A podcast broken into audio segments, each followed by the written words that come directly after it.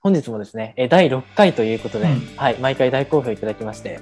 えーとですね、今回は、えーいつもは2週間に1回だったんですけれども、うん週1のペースでさせていただくそうだね、もう受験もな間近になってきたし、皆さんも不安もあると思うんで、はい出せるだけの情報全部出していこうかなと思います。続いてではですね、では、国語でいきたいと思います。はいはいはい。こちらですね、なんか、あの、敬語と漢字演習が効果的だということで、敬語って意外と、あの、そんなに重要じゃないというふうに思われている方が多いと思うんですけれども、はいはいはいはいはい。意外と大事だというお話を伺ってまして、そこについて詳しくお伺いできたらと思います。結構なんか、この辺のところやってこなかった人もいると思うし、うん変な登場人物とかでも誰が何話してるのかって、目上の人とか先生とか親とかってなった時に、はいはいはい敬語と、敬語の中の尊敬語と謙譲語、あれどっちなのかなってわからない人結構多いと思うんですよ。そうですね。これを一発で見抜ける方法あるんですけど、ちょっと話しておきましょうか、今日は。あ、それぜひ教えていただきたいです。はい。謙譲語って自分を下げるとか言ったりするんです違うんですよ。自分から放っている言葉が謙譲語なんですよ、大体。ああ、なるほど、なるほど。はい。それで尊敬語は相手側から言っている話なんですよ、大体が。はいはいはいはうん。だからそれだけ覚えておけばいいです。あい。なるほど。つまり自分が言ってるか相手が言ってるかとはいいうところで見分けられてることですね。うんうん。まあ、敬語が分かってしまうと、やっぱりね、主語が分かってしまうから、そのし誰が話しているのかってところの話の一貫性つながるので、うんうん。この彼の意見はどこなのかっていうのをどこから引っ張ってきてもそこが読めるようになるから、はい、はい。時間短縮ってすごい意なりま外すよね。と。うん、日本語って主語が本当にわからない場合があって、そうそれ。で意外と状況が正確に読み取れなかったりするので、うん本当に意外と盲点かなと思います。石橋先生がこの国語を解くときには、やはりどこを一番意識するかってところ、まあ、この辺のところあんま見てないかもしれないですけど、結構やっぱ接続語ってとかが多いですから、やっぱ見てるところはあ。、やっぱりそうですね。接続語とやっぱ指示語、ここら辺を徹底的に辿っていくことで、かなりやっぱり論理的につく解く力が身につくので、そこは本当に徹底的に教えてるんですけれども、敬語についてはあまりそこまで意識していなかったので、今後、はい、指導にぜひ取り入れていきたいと思います。うん、あともう、もう一つ重要な話をちょっとしておきますと、おまけなんですけど、結局、文章問題ってどこそこで見た、どこそこで見たとかって結構言いません。同じのが出たとか言ってますよね。はいはいはい、はどい。こそこで使われた。でも、問題の質問の意味って違うときないですかあー、なるほど。っていうことは、文章と作ってるやつは違うって話なんですけど、それを意外とみんな知らないやつが多いので、あー、じゃあ特にそういう文章が出たからといって、その文章を対策するとか、そういった問題はあまり正直意味がないと。そうなんですよ。結局は、その質問の意図をいかに理解できるかのがすごい重要だったりするので、はいはいはいその学校によって、その出題傾向だったり、その文章のうん何を聞かれてるのかっていうのが結構パターン化されてるから、そのためにも過去問対策を絶対しなきゃいけないって話なんですよね。うんうん、なるほどなるほど。うん。どういう出題の意図があるのかってところをやっていくうちに結構体で分かってくることがあるので、はいはいはいはい。それが過去問の一番の意味のあるところなのかなってすごい。うんあなるほど出題意図とか問題の出し方からその、えー、と問題出題者の性格を読み取るというかそうですそよういったところがね。あるんですだねから結構みんな読むことと解くことっていうのはそこで多分うまくいってない人多いと思うんですよう。んうん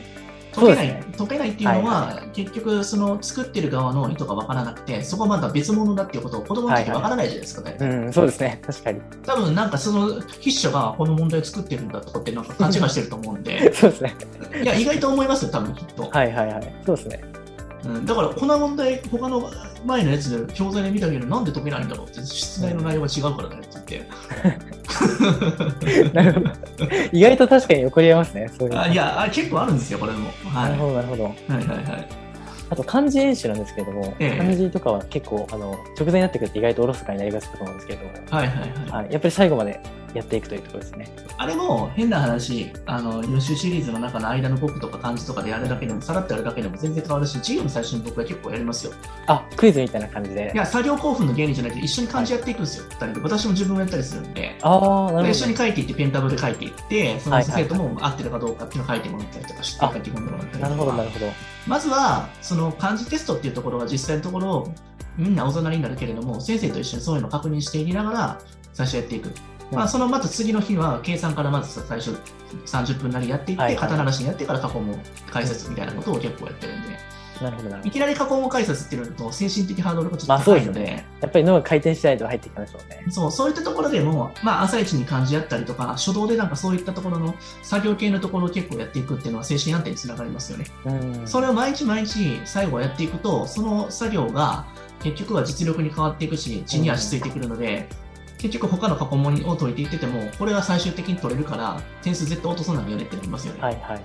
なるほどなるほど。あ実際にその試験を解いている中でもそういう作業的頭脳とこう理理論的な頭脳をどちらも走らせると感じますね。でも結局、計算やり続けてると、計算ミスマジでなくなるから、スムーズになるし、時間短縮になるじゃないですか。うん、そうですね。しかもなんか、最初にうんそうなんですね、間違えてるパターンとかもやっていかないとわからない、作業をやり続けないと見えない世界ってありますからね。はいはいはい。いかに頭で理解していても癖ってありますもんね。そうなんですよ。なるほど。うん。でも、ある程度やり続けてると、このパターンの問題の計算しかないのかみたいな感じで、うんうん、うん、2と5と7の数字ってマジで多いんだなと思ったり とか、そうですね。確かに。あと 2, 5 2と5と6とかも結構、はいはいはいはい。うん、キりが良くなるように設計されてますよね。そうなんですよ、数って。うん。うそれもやっぱか数をこなしていかないと見えない世界ってあるので、んうんうんうん、同じことを結構やり続けるっていうのはすごい大事ですよね。そこが本当に精神的な安定につながってきます。うん。だからある程度いろんな過去問やらせまくるっていうよりかはうん、結構絞って結構繰り返し同じことやってて、と解きやすい問題やっていくっていうのが大事ですようんね。うんあえて難しいところを新しくなんかね、なんかいやそうですね神経で解くっていうのはこの時期は本当にきついので、そこは新しい問題解くときは先生と一緒に解いてもらうとか、そういったことをしないときついかなと思いますよね。そうですね。本当に精神的な安定がまず第一優先というか。マジで自信な、この時期ってマジで自信なくさせないようにするためにやらなきゃいけないので、うん。もう追い込むっていう、そのなんかそもそもが間違ってるんですよ、捉え方、皆さん。あ追い込むっていうとなんか普通こう、お前このままじゃダメだぞみたいな感じで言うっていうのが追い込むことだと思うんですけども。そうなんですよ。でもそれはうまいこと乗せて、回転率上げるために追い込むって話ですよね。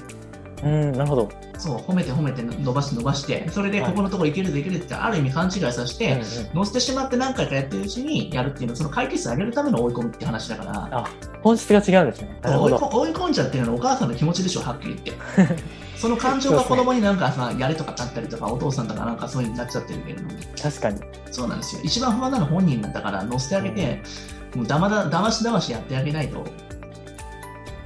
確かうに。んそうですね。実際乗せてた時の方が本当に量的に努力の量も増えますもんね。そうん。 うどっちにしてもやっぱ勘違いでしかないのでうん。なるほど。はいいや本当脳を騙してあげるかですよあ、そうですね。確かに。うんお母さん自身も自分の脳を騙さなきゃダメですようんあうちの子はできるんだっていうふうに、やっぱそういうふうに声かけしていくと、うん本当にできちゃいますからね。確かにそうですね。意外と楽観的な人ほど本当にうまくいってたりしますもんね。うん。でも実際的にその数をこなしていくことによってできてるんだねって、本当になんか、できてないことの焦りから、ここ取れてなかったらマジでどうしようと思っちゃって、悪いとこばっかり見えるんですけれども、ここでは1個解けたね、こんなになんか全問あった時に3問も解けてるじゃんっていうふうに、それを見るところの視点が全然違うんですよ、うまくいく人といかうんなはいい人っはいて。はい。あと、こんだけ取れたら受かるよねっていうマインドが、こんだけしか取れてないからどうしようってところで、その後者の人多すぎるんで、はっきり言って。うんうんうんそうですね。やっぱり合格最低点に達しないとやばいって感じになってしまいがちです以前にも話したんですけど、なんかあの、志望校とかってチャレンジ校のところからなんか過去問解く人いるでしょ。よね。はいはいはい。まず上から制覇しようみたいなあれ感じ絶で。対やっちゃいけないですからね。うん何回も言いますけれども、本当に確実に受かるような超滑り止み校から絶対過去問って解かすべきですよ。なるほど。うん、最終目標のところで段階を置いたところでようやく精神的にも実力的にもある程度過去問のなんていうの回し方が分かった状態で最後攻めるって状態にしないと全部崩壊しますからね、うんうんうん。うん、だからそれも感覚でやっちゃいけないですよはいはいは皆さん結構感覚でやってその行きたいからやりたいから早くしないい。とそうですね。その感情に結局動かされてますね。そうですよねそうなんです だから感覚でやるなって本質ですよねはっきり言ってうん。なるほど。ちゃんとしたフローがあるんではいはい。論理的な。はい苦労がはいはいはいやっぱりもういかに精神的ダメージを軽減させながら戦っていくっていうのが中学受験のクリアの仕方なんでなるほど。そういった精神面のサポートは本当に、はい。いやここからの1ヶ月2ヶ月マジで精神面との戦いだから、うんまさに家庭教師の必要とされる。そうですそうですちょっとね前半ちょっと長くなったんですけど、はいすごくノリに乗った話だったんですけどはい話してしまいました、すごく勉強になりました。いえいえ、次行きましょう。まあ、あの、今みたいな話以外のところでももっと具体的に、多分、各個人に多分悩みは違いますし、はい。アドバイスすることによって全然変わってくると思うので、そうですね。まあ、ちょっと私の予定もあると思うんですけれども、まあ、今回ちょっと、なんかお話聞いてて、なんか先生に相談してみたいなっていう人がいたら、してもらったら全然いいと思うし、うんはいまあ、あの時間のある限り、ちょっと私もね、ちょっと先日、まあ、ちょっと事故もあったりとかして、ちょっとあれそうですねそうはいそうなんですね、ちょっとなんかあの、時間とかもなんかうまくつけつけない時もあると思うんですけど、できる限りなんか対応させていただこうかなと思いますんで、はい。ぜひぜひ皆さんね、フルってご応募いただいて、それさらになんか一緒に頑張っていって、なんかいい成功体験つあの作らさせていただいたらいいかなと思いますね。うんはい。はい。みんな頑張りましょありがとうございます。う。はい。またね、今日は本なんか当にはいそうですね。また質問とかいただけたら来週またね、それで改善してなんか具体説明的していな。こうと思います。またお悩みもどんどん変わっていくと思いますので、その都度ご応募いただけたらと思います。はい。こんな感じで、まあ今は日いこのぐらいにしておきましょう。ちょっと早そいうでですすけどね。はい、本当に有料級の内容をたくさんお教えいただき、そうで本す当ねに直木先生ありがとうございます。またね、あの、アーカイブで、これね、あの送りますので、はい、すごいなんか、ここの、今回に関しては、本当にね、あの、すぐ実践できる内容だと思いますので、はい。ぜひぜひ皆さん応募してくださったのも、まあ普通に送っちゃいましょうから、もう今回に関しては。あ、そうですね。はい、うん。送りましょう、送りましょう。はい。もうプレゼントしまくりましょう。 はい、まあ頑張ってほしいですからね、皆さんね。そうですね。はい本当にこれからも本当にありがとうございました。じゃあね。ありがとうございましたはい。じゃあまた、失礼いたしますまた来週。